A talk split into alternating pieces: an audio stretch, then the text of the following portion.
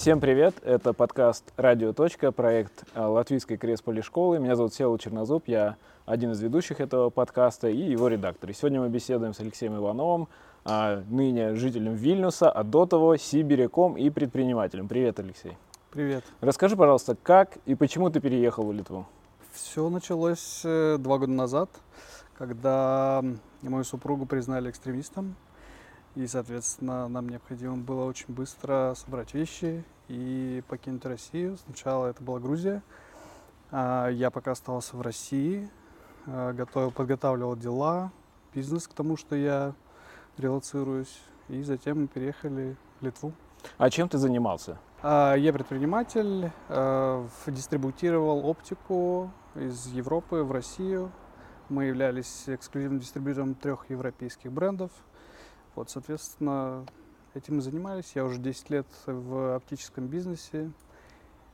И, в принципе, сюда переехал тоже, можно сказать, с этой же целью заниматься оптикой. А расскажи, пожалуйста, коротко, как устроен рынок в России? Я думаю, даже вне зависимости от того, человек живет в Литве или даже человек живет в России, посмотрит наш подкаст, я думаю, а, и там, и там люди плохо понимают, как реально устроен рынок. Хотя я вот как раз твоя целевая аудитория, человек, который всю жизнь ходит в очках, как устроен рынок оптики в России, я не представляю. А, ну, смотря о чем мы говорим, если мы говорим о B2B, то, в принципе, все просто. Есть очень крупные дистрибьюторы, есть производители оптики. Чаще всего это дистрибьюторы, потому что в России очень мало оптического производства. А, они поставляют э, на территорию России линзы, контактные линзы, оправы и так далее. А, ну и, соответственно, оптики закупают, делают закупки в разрезе там их целевой аудитории, их э, локации и так далее, и уже затем продают э, конечным потребителям. В принципе, все просто. Все просто, да. Но ты сказал, что мало собственного производства. Почему так? Кажется, что Россия очень большая страна, и, ну, стекла, опять-таки, это обывательской точки зрения, стекла не такая суперсложная вещь, как, например, я не знаю, производство Теслы. Может быть, это неправда, но кажется странным, почему Россия сама не производит стекла. Это большое заблуждение. На самом деле это высокотехнологичное производство, которое требует э, серьезных вложений. И, честно говоря, до сих пор сам себе не могу ответить на этот вопрос, почему оптика такой недооцененный, недооцененная сфера. Э, что могу сказать? Вообще, как я и сказал, это высокотехнологичное производство, особенно линз, вот то, о чем ты сказал. Э, и я был на нескольких европейских предприятиях, которые производят линзы, и это очень сложно. А, Ты сейчас имеешь в виду контактные линзы или линзы Нет, для очков? линзы очковые, ага. линзы, да. Угу. В России сейчас есть э, несколько заводов. Один современный завод, но он построен, я так понял, на э, китайских э, ну, станках, назовем так. Вот. И, соответственно, ну, они пытаются что-то производить, работать и сейчас в условиях войны, в условиях э, санкций, конечно, у них бизнес идет в рост, так сказать. И, возможно, это будет толчок для российского производителя в этом плане. Ты упомянул европейских и китайских производителей. Вот просто тоже обывательский вопрос. А сколько вообще производителей мировых оптики э, и в каких странах они находятся, кроме Европы и Китая? Э, вот в Европе тоже очень интересно узнать, где их производят.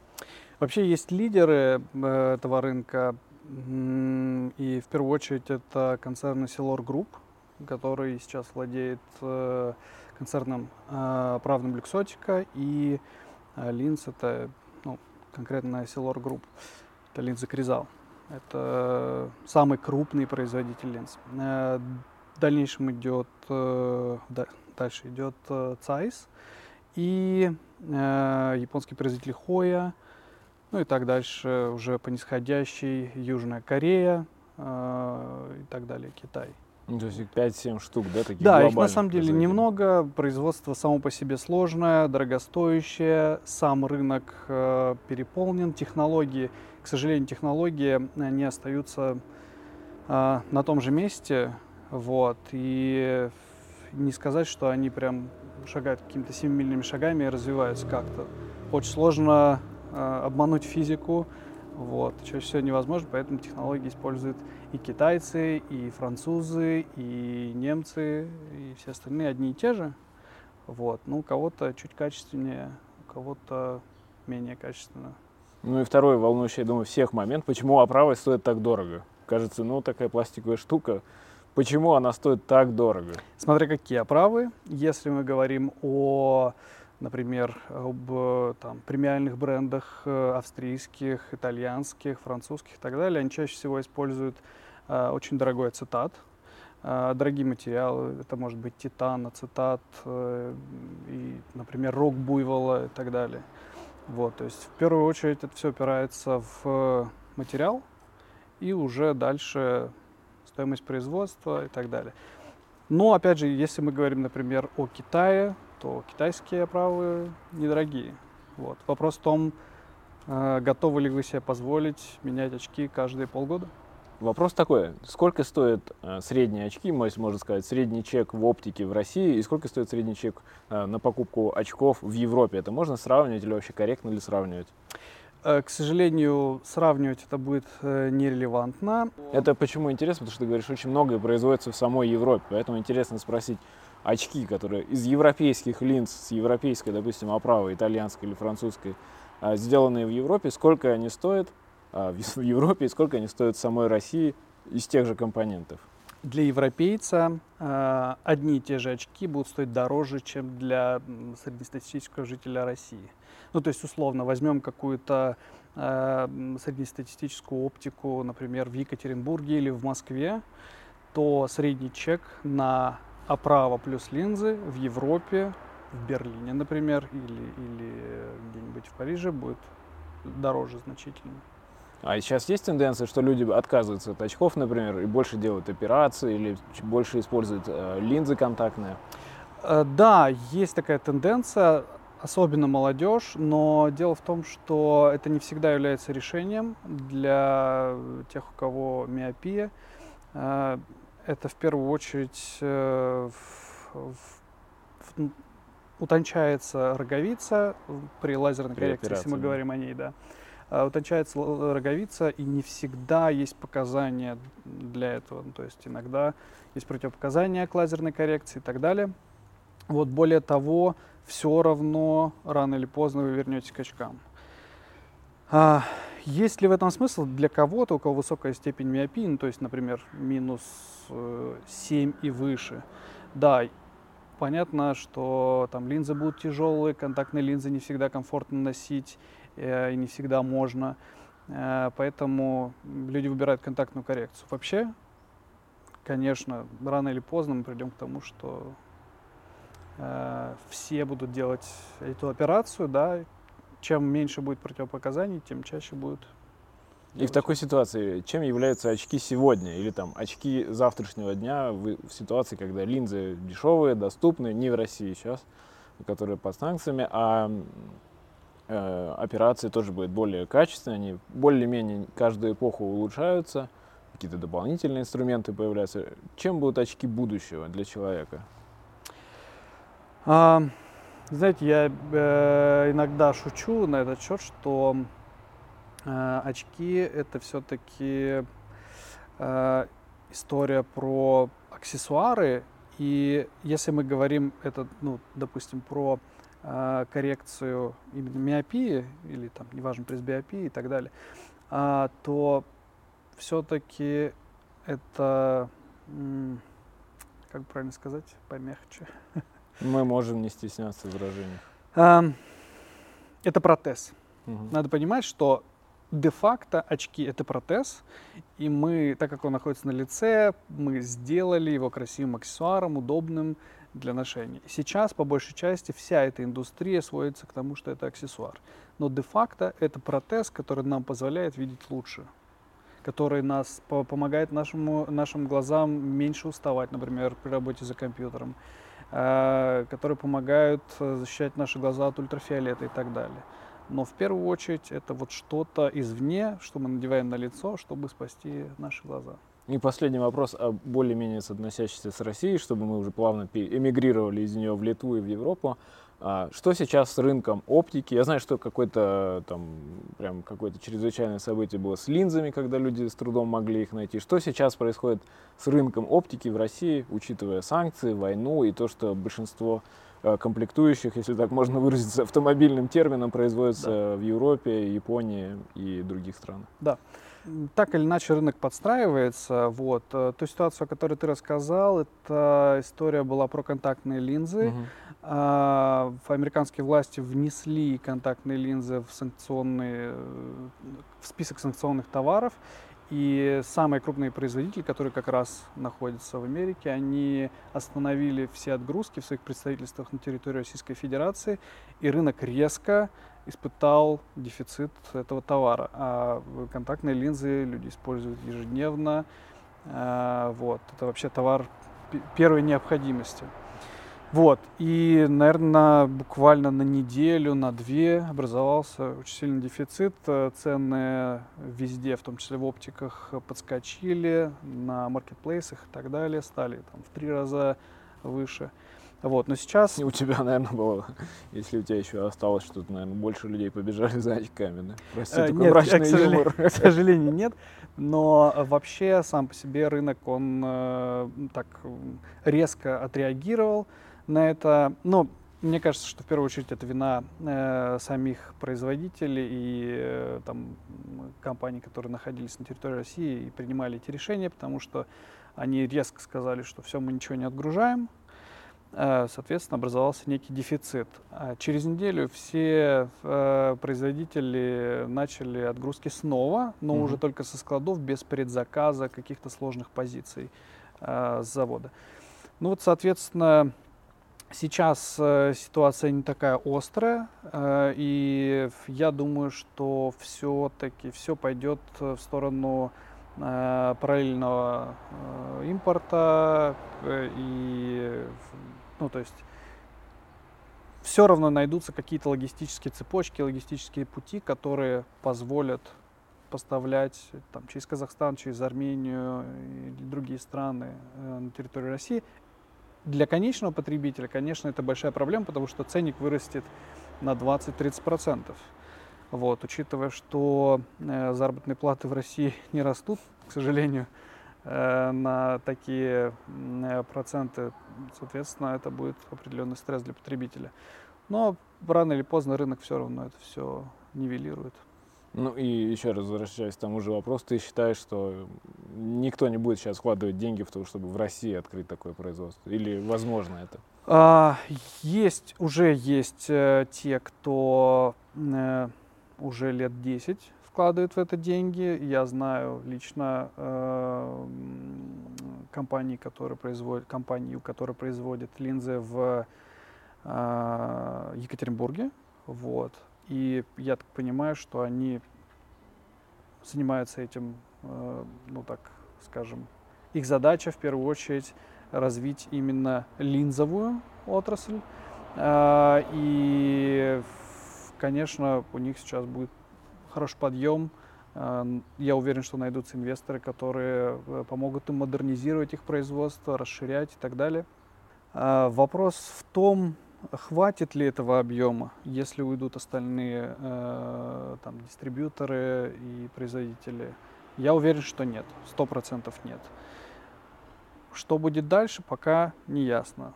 Вот теперь мы переезжаем вместе с тобой, с твоей супругой и с вашей собакой, которая участвует в записи нашего интервью. Переезжаем в Литву. Как тебе было на новом месте? А, ты оставил бизнес в России. Вот как ты себя чувствовал? Не вот как человек мы с тобой отдельно поговорим, да, вот как иммигрант ты себя чувствовал. А как ты чувствовал себя именно как а, бизнесмен, который уехал, да, потому что тебя же не приглашали, да, тебя там не, не хантили, да, какие-то там агентства, ты приехал, опять все заново, бизнес в России, что-то с ним надо делать, и, в общем, миллион проблем перед твоим, э, надо зарабатывать, потому что здесь немножко, ну, другой уровень жизни по ценам сейчас. Как ты со всем этим справлялся, как ты это вообще оценивал, это очень интересно знать. Вообще, конечно, непросто. Любая релокация — это серьезный стресс. Э, но э, благо у меня получилось быстро автоматизировать часть процессов, которые были завязаны на мне. Э, и, ну, соответственно, для бизнеса это оказалось э, там, с меньшим стрессом мой переезд. Но э, что касаемо там, меня как бизнесмена, то, конечно, это большой стресс. Невозможно м, быстро перестроиться. Вот. И ну, как бы ты сильно переживаешь, когда ты не можешь туда приехать и какие-то вопросы быстро тет-а-тет решить. Вот. Но благо мы уже к тому моменту и пережили ковид, и очень много процессов э, были удаленные и так далее. И у меня получилось автоматизировать часть, поэтому для бизнеса это было не так стрессово, как для меня. Как для тебя самого? Да. Ну, а ты продолжил свою деятельность. Тут э, я так делаю вид, что спрашиваю. На самом деле я знаю, что ты продолжил свою деятельность в Литве. Чем ты сейчас занимаешься? А, как ты подстроил свои навыки и весь свой опыт к местному рынку, который, ну, сравним, наверное, с рынком Новосибирской области, да, где ты жил по объему, да? Как это вообще все происходило? Как ты подстроился и чем ты сейчас занимаешься? Э, сейчас я занимаюсь э, тоже оптикой, но уже в розницу. Мы запустили э, онлайн-магазин в Литве. Значит, это инновационный онлайн-магазин, потому что потребители могут там примерить онлайн очки, совершить заказ, очень быстро получить. А что касается рынка самого, он очень необычный для нас, потому что в России э, все-таки это высококонкурентная среда. Здесь, э, наверное, все чуть расслабленнее, наверное. Конкуренция не такая агрессивная. Э, рынок уже устоявшийся, сложившийся. Есть э, несколько лидеров, которые, в принципе, весь этот рынок на себе и тащат. Вот. Но э, я думаю, что мы с нашими инновационными решениями попробуем у них откусить. Ну, это часть. такое у многих, э, с кем мы общаемся для нашего подкаста и просто в жизни, а, вот это двойственное ощущение, что, с одной стороны, рынок намного ну, не намного, но значительно ощутимо менее конкурентный. С другой стороны, когда ты в него пытаешься встроиться, оказывается, что в нем существуют уже какие-то очень давние игроки, и встроиться не так легко. Так ли это, и как ты э, с этим работал, как ты приходил к этой идее, к тому, что нужно открыть что-то ну, совершенно параллельное существующему? Ну, дело в том, что вариантов особо не было. Э, как ты правильно заметил, э, у меня не было никакого оффера от э, там, местных э, работодателей. Вот, соответственно, какой-то момент я понял, что надо, наверное, уже здесь что-то запускать, потому что э, к тому моменту, когда я принял это решение, уже э, была война. Вот, военные действия в, в Украине начались, э, и, соответственно, я понял, что в России бизнес придется останавливать, потому что мы были завязаны на дистрибуции.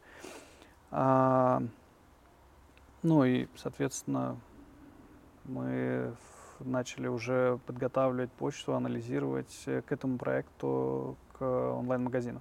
Что касается рынка, э, да, тут есть определенные свои какие-то правила, у потребителя свое видение того, как он может это покупать, как он хочет это покупать, но везде есть какие-то общие правила, по которым, если ты следуешь, э, развитие все равно будет тебя догонять, поэтому и потребитель все равно к тебе придет. Более того, э, в первую очередь мы стараемся делать упор на экспатов, на IT-специалистов и так далее. То есть э, это вообще была изначально моя идея сделать оптику чисто для IT-специалистов.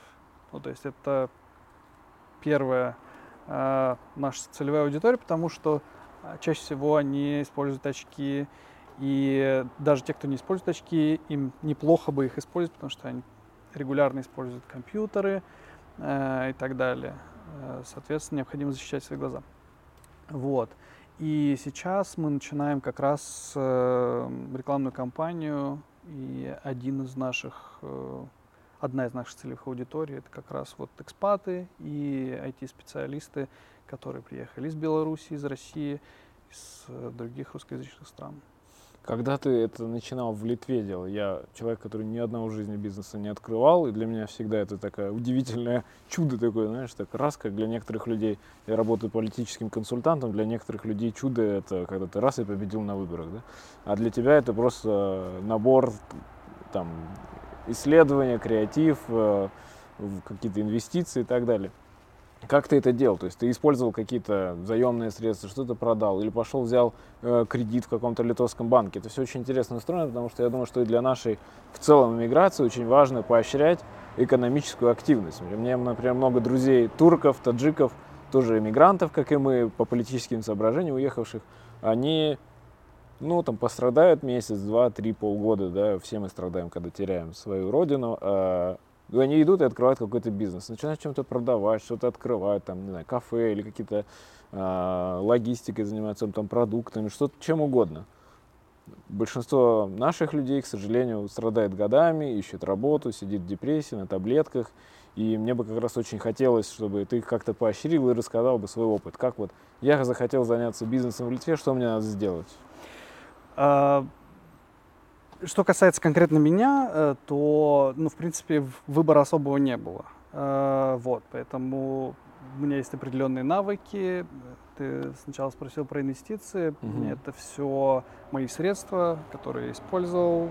И, в принципе, у меня уже э, к тому моменту было понимание, что ну, необходимо что-то свое. Я уже к тому моменту был знаком Э, и с производителями местными э, линз, и с поставщиками и так далее. То есть я к тому моменту уже со всеми перезнакомился. А, первая идея у меня была э, запустить производство оправ в Литве, потому что здесь нет производства. Вот, но на тот момент меня не было достаточных ресурсов для того, чтобы это запустить. Хотя уже мы технологии отработали, уже там произвели пробную партию и так далее. Вот. И второе, наверное, более простое решение, это было как раз запустить онлайн-магазин, потому что у меня уже были наработки, у меня уже э, был домен, мы уже работали, скажем так, в, в, в, в эту сторону. Что касается поддержки... Э, Давайте немножко перебью, э, спрошу, потому что ты важно проговорил вещи, что у тебя не было поддержки. А ты обращался в какие-нибудь э, фонды, которые, может быть, помогают? Есть несколько агентств, э, направленных на ну, внешних да, предпринимателей, которых привлекает Литва, обращался к ним? Не скажу, что я обращался вот прям э, к ним, ходил с какой-то целью, отдайте, пожалуйста, денег под, под этот проект. Э, не знаю, помогите с юристом, помогите с, э, не знаю, с бухгалтером, помогите еще с кем-то, с чем помогают фонды обычно. Мне кажется, что тут все-таки основная помощь должна быть финансовая угу. в рамках инвестиций, да. А, то есть бухгалтер стоит недорого в Литве, и там услуги юриста тоже. Вот, это небольшие деньги.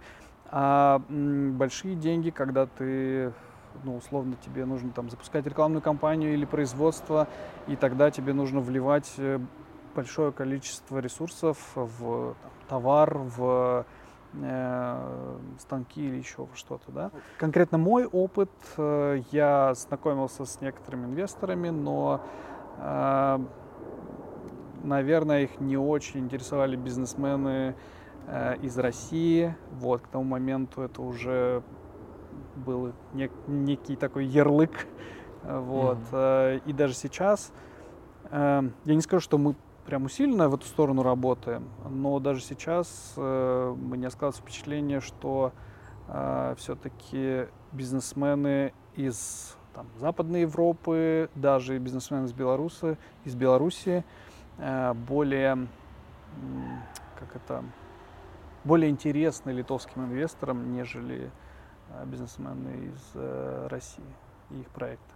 Ну да, к сожалению, это вполне объяснимо, хотя мы стараемся показать как раз другую картину, что а, и уехавшие это в основном люди, которые уехали из-за того, что были против, а не из-за того, что были за. Если бы были за, сидели бы там и занимались бы своими делами дальше.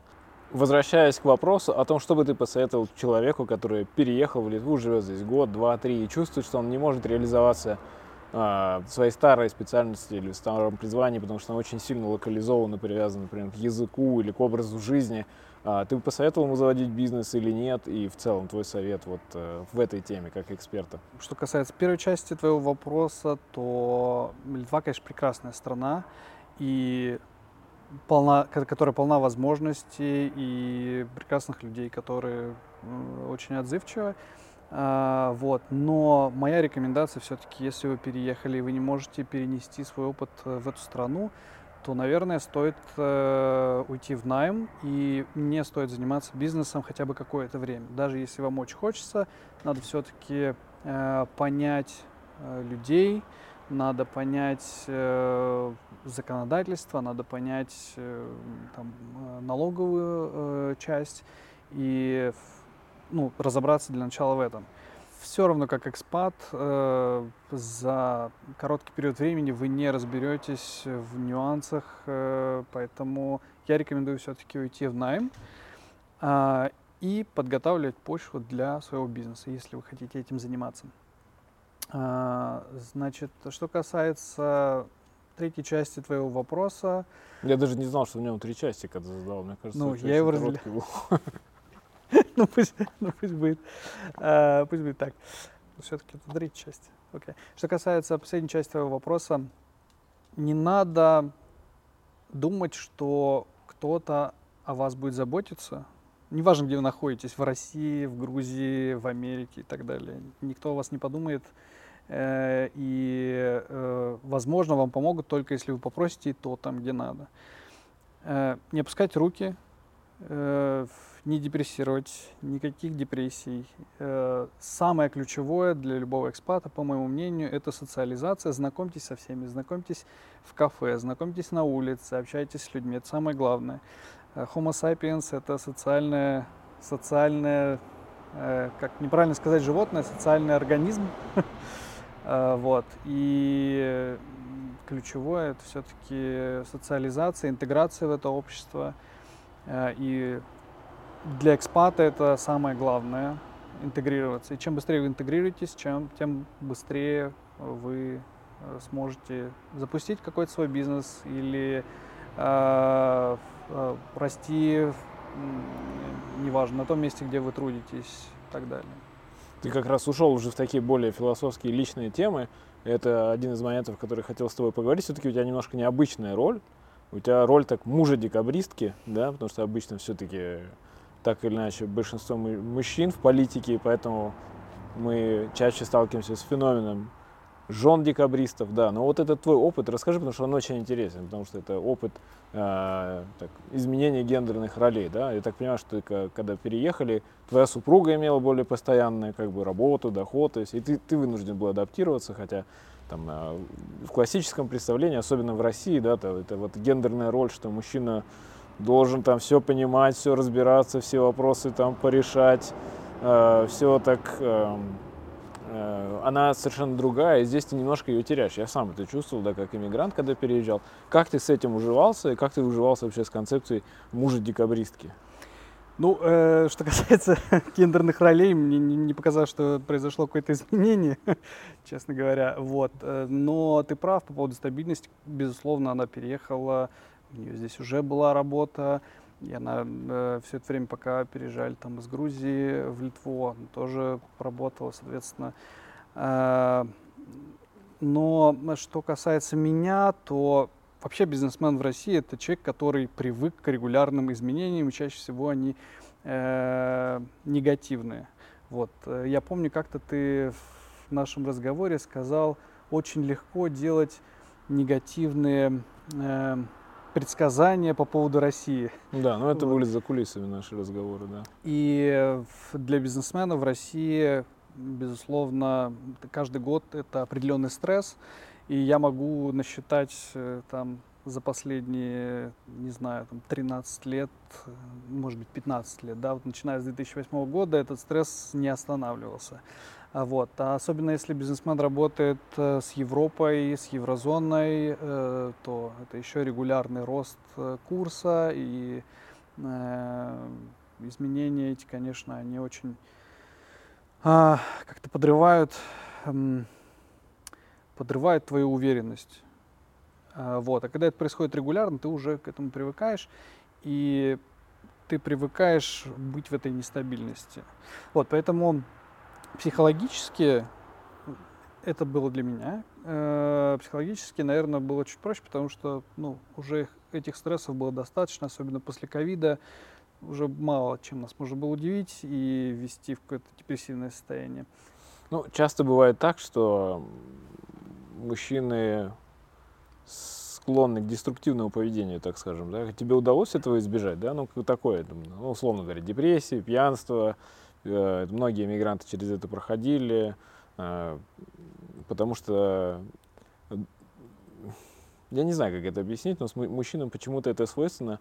И я в эмиграции часто замечал, что если что-то нормальное выезжает, вот как сообщество, но выезжает за счет в основном женщин, потому что они объединяются, часто там вокруг детей, вокруг там собак выгуливать.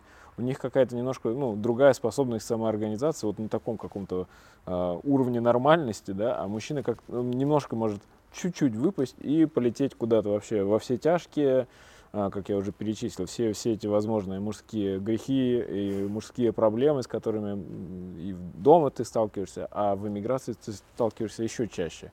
Как тебе удалось их избежать или выйти из них? Ну, э, что касается деструктивного поведения и депрессии, ну, наверное, просто я не склонен к этому, э, конкретно к деструктивному поведению, да.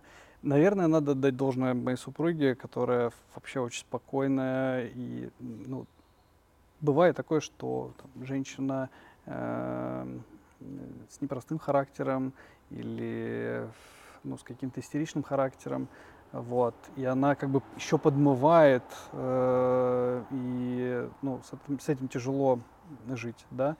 В этом плане моя супруга, она очень спокойная, демократичная и ну, то есть даже те моменты, когда мои руки опускались, а такое бывало, а, то он поддерживал и, ну, наверное, благодаря ей а, я не впал ни в какую депрессию. Вот, еще благодаря собаке. Я хочу сказать, что это вообще самый лучший антидепрессант. Честно скажу, что, наверное, в какой-то момент было очень непросто, особенно в Литве, я не знаю почему, но чаще всего это какие-то зимние месяца, может быть там февраль, когда постоянные дожди, э, серость, и ты не видишь солнца, и тяжело пройти этот период, э, когда ты ощущаешь себя там условно никому не нужным и так далее. Но, э, наверное, Главное, чтобы рядом были какие-то люди, которые могут тебя поддержать. Конкретно меня поддерживала моя супруга, мои близкие из э, Новосибирска. Ну, это вот. очень интересная тоже тема. А, у вас есть маленькое сообщество сибиряков здесь, насколько я понимаю. Да, да, спасибо всем сибирякам, которые э, здесь есть. Э, да, Хельга Пирогова, э, Миша Рукавишников, София Рукавишникова. Да, у нас тут, у нас сибиряков тут много. А, у меня есть друзья, которые репатриировались э, из Новосибирска в Литву, и как-то мы друг друга поддерживали. Всем непросто э, было, особенно как-то в, первые, в первое время. Вот, но когда есть э, люди, которые тебя готовы поддержать, когда есть какой-то вот какая-то ячейка социума, которая ты все равно выпускаешь пар и не уходишь в пучину депрессии и алкоголизма. Вот. А вот ты, когда представляешь, ты говоришь, что ты из России или что ты из Сибири? Я знаю, что сибиряки — это одни из немногих в мире, которые э, да. соотносятся с регионом. Да, я, я... И это официально, не только потому, что война или не война, а в целом вот Да, я жизни. говорю всегда, что я из Сибири, и... И как люди реагируют на это? Ну, смотря какие люди, смотря кто. Вообще, э, вот сегодня я общался с, э, с парнем из Сан-Франциско, и он э, спросил, а вы откуда? Я говорю, из Сибири. Он такой, а я слышал, у вас такой суровый, но красивый край. Я говорю, да, это так. Сибиряки как-то себя больше ассоциируют со своей, назовем так, малой родиной, э, Новосибирском, Сибирью, может быть, это Красноярск, э, Омск или там Иркутск, потому что она нам, наверное, как-то ближе. Вот. И все мои друзья, а, тоже представляются так, что они из Сибири. Хорошо. Что удивительно. Да, и давай э, на этой ноте, на ноте разговора про Сибирь, про родину, я думаю, для всех это важное место, место, где ты чувствуешь себя абсолютно комфортно, и когда ты тащишь это, оставляешь это, сохраняешь и можешь это актуализировать, это очень полезная такая практика для того, чтобы сохранять свое спокойствие, и иметь какое-то внутреннее место силы, которое мы всегда храним. Спасибо тебе большое, что нашел время. Удачи тебе с твоей оптикой. Надеюсь, Спасибо. что мы поговорим еще в следующем году, когда ты нам расскажешь уже о результатах своей работы и сравнишь а, так, показатели, например, то, что бизнесмены абсолютно любят сравнивать между собой. Ты нам все расскажешь и расскажешь, как у тебя э, удалось, э, как тебе удалось запустить бизнес в Литве. Спасибо да, тебе большое. Я буду очень рад. Спасибо.